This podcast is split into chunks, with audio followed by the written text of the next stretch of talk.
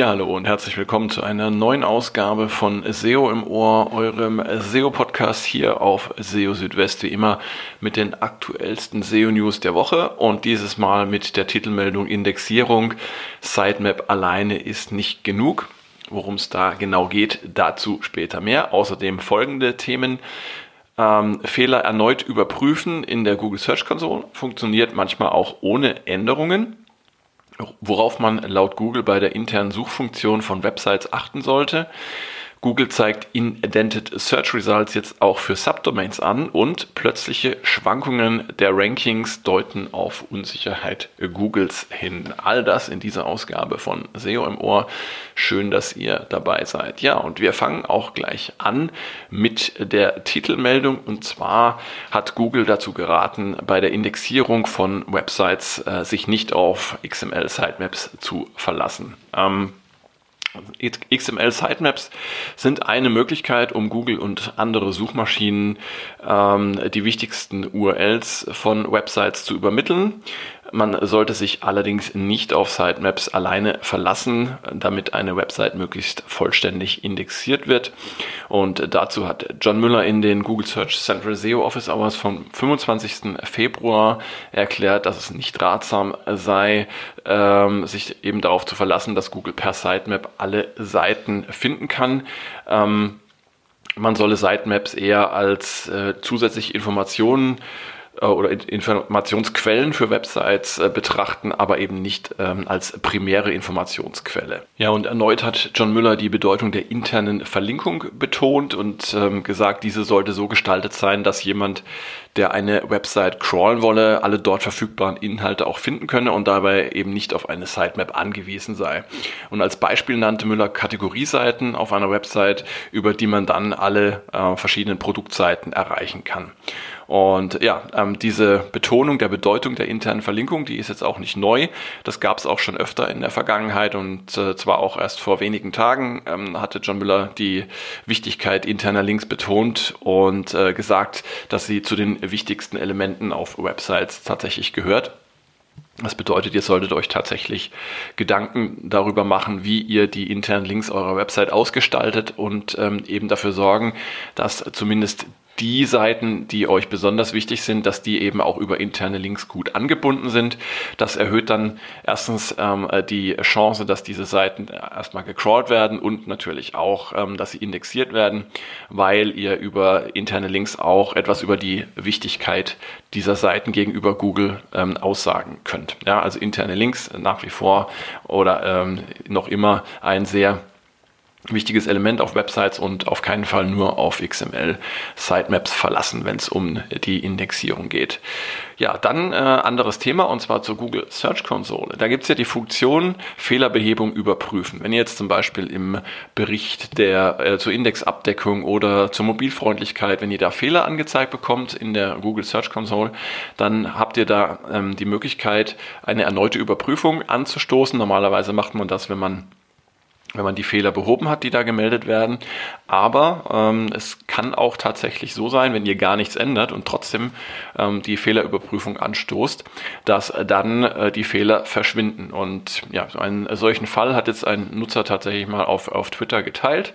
Und äh, da ging es um die Mobilfreundlichkeit. Ähm, da hatte er dann praktisch diese äh, erneute Überprüfung angestoßen und dann die Nachricht erhalten, dass die äh, Fehler behoben seien, obwohl er eigentlich gar nichts geändert hatte. Und ähm, ja, dazu sagte dann ähm, oder als Antwort schrieb John Müller auf Twitter, das äh, sei ein Zeichen, dass äh, diese Analyse, um die es dann da jeweils geht, keine stabilen ähm, Ergebnisse erzeugt hätte und das könne passieren. Google versuche zwar das zu vermeiden, aber ähm, es könne vorkommen. Wenn man allerdings oder solange man nur wenige solcher äh, Fehler sehe, sei das auch kein Problem. Ähm, es kann zum Beispiel passieren, also ähm, wenn man im äh, Bericht zur Mobilfreundlichkeit in der Google Search Console Fehler sieht, das kann ja immer mal wieder ähm, passieren für ein, zwei, drei Seiten zum Beispiel, und man dann die, die Seiten im Mobile Friendly Test ähm, äh, praktisch einem Live-Test unterzieht, dass der dann in Ordnung ist. Und dazu hatte ähm, Google ja vor einiger Zeit auch gesagt, also im Zweifelsfall soll man dann eben äh, sich auf die Ergebnisse des Live-Tests verlassen und ähm, das ist dann aussagekräftiger als das, was man im, im äh, Report der Google Search Konsole zu sehen bekommt. Jetzt kommen wir zu einem ja, relativ neuen Suche-Feature, was es äh, so ähm, auf breiter Basis seit Oktober des letzten Jahres gibt, und zwar die Indented Search Results, ähm, auf Deutsch eingerückte Suchergebnisse. Die gibt es also, wie gesagt, seit Oktober des vergangenen Jahres. Und zwar passiert es immer dann, wenn äh, Google auf einer Suchergebnisseite mehrere Treffer einer Domain ähm, anzeigt, dann werden die zusätzlichen Ergebnisse eingerückt dargestellt. Pro Domain sind maximal drei solcher zusätzlichen Ergebnisse möglich und es können auch äh, für mehrere Domains solche Indented Search Results auf einer Suchergebnisseite erscheinen. Bisher gab es diese äh, Suchergebnisart aber nur auf Hauptdomain-Ebene und das scheint jetzt anders zu sein, denn es wurden jetzt auch Indented Search Results für Subdomains entdeckt. Das hat ähm, Glenn Gabe, das ist auch ein SEO, auf Twitter geteilt, ein Beispiel dafür und zwar von der äh, von der äh, Federal äh, Trade Commission in den USA, ftc.gov. Da ähm, erschien dann tatsächlich für die Subdomain consumer.ftc.gov eine, ein Indented Search Result. Und ja, also durch diese Ausweitung auf Subdomains dürfte sich dann insgesamt die Anzahl der Indented Search Results auf den Suchergebnisseiten von Google erhöhen. Und ähm, das ist natürlich vor allem für solche Websites interessant, die ihre Inhalte auf verschiedene Subdomains aufteilen nochmal ein anderes Thema und zwar die interne Suche von Websites oder auch Site Search genannt. Also viele Websites bieten ja die Möglichkeit an, die Inhalte, die es dort gibt, zu durchsuchen mit einer eigenen Suchfunktion ähm, und dann äh, hat man praktisch zusätzlich zur normalen Seitennavigation auch eine Möglichkeit, äh, bestimmte Inhalte zu finden. Ja. Und ähm, nachdem, obwohl das grundsätzlich eine gute Idee ist, so etwas anzubieten, aus Sicht der ähm, Nutzerfreundlichkeit, kann man sich damit natürlich auch einige Probleme einhandeln. Und genau darum ging es auch in den Google Search Central SEO Office Hours vom 25. Februar. Ähm, und äh, ja, dazu sagte äh, John Müller zunächst einmal, dass, ähm, dass solche internen Suchergebnisseiten ein Sonderfall sind, denn auf manchen Websites würden zum Beispiel auch Kategorieseiten ähm, als solche Suchergebnisseiten verwendet werden. Das führe aber auch umgekehrt dazu, dass sich Suchergebnisseiten und Kategorieseiten sehr ähneln. Und in einem solchen Fall sollte man natürlich besonders umsichtig mit Kategorieseiten umgehen. Und hinzu kommt, und das ist, ähm, denke ich, noch ähm, wesentlich äh, schwerwiegender, dass eben äh, die äh, Besucherinnen und Besucher äh, grundsätzlich alles in ein solches Suchefeld eingeben können. Und die Website muss dann entsprechende Ergebnisse bringen, was theoretisch zu einer ja, unendlichen Anzahl von URLs führen kann. Und äh, daher empfiehlt Google, solche Suchergebnisseiten auf No-Index zu setzen oder sie per robots.txt zu sperren. Und äh, ja, damit kann man dann auch sicherstellen, dass sich Google auf die normale Struktur einer Website und die interne Verlinkung konzentrieren kann. Möchte man aber diese Suchergebnisseiten ähm, tatsächlich indexieren lassen, dann ähm, ist eine ja, Art von Filterung äh, beziehungsweise eine Festlegung auf eine primäre Art von Filterung und Sortierung erstmal zu empfehlen, ähm, um einfach nicht äh, verschiedene Kombinationen von Sortierungen und Filterungen ähm, in den Suchergebnissen zu haben. Und man sollte dann eben alle anderen Sortier- und Filtermöglichkeiten per Canonical Link auf die primäre Filterung und Sortierung ähm, verweisen. Und genau, so kann sich dann Google auf die wichtigsten Suchergebnisseiten bzw. URLs konzentrieren und wird nicht von Varianten abgelenkt. zudem sollte man eine Art von Whitelist für die Suche ähm, definieren, in der festgelegt wird, welche Arten von Suchergebnissen gecrawlt und indexiert werden können. Wenn zum Beispiel jemand nach einer bestimmten Art von Medikamenten sucht, ähm, es aber auf einer Website gar keine Medikamente gibt, dann möchte man sicherlich eine solche Suchergebnisseite, auch wenn sie keine Ergebnisse enthält, nicht im Index äh, von Google haben.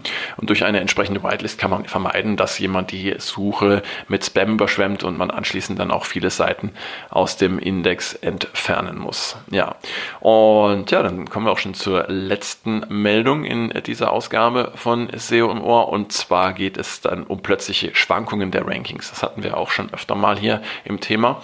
Und ähm, plötzliche Schwankungen der Rankings können ein Zeichen dafür sein, dass es sich bei einer äh, oder mehrerer Google von Google-Algorithmen, ähm, ja, wie soll ich sagen, um eine gewisse Unsicherheit handelt, beziehungsweise dass Google sich unsicher ist, wie ähm, eine Website oder bestimmte Seiten bewertet werden sollen. Ihr habt es sicherlich auch schon ab und zu mal erlebt, dass ähm, eine Webseite in den Rankings von Google plötzlich von äh, einem Platz in den Top 10 äh, aus den Top 100 herausfällt und kurze Zeit später zurückkehrt.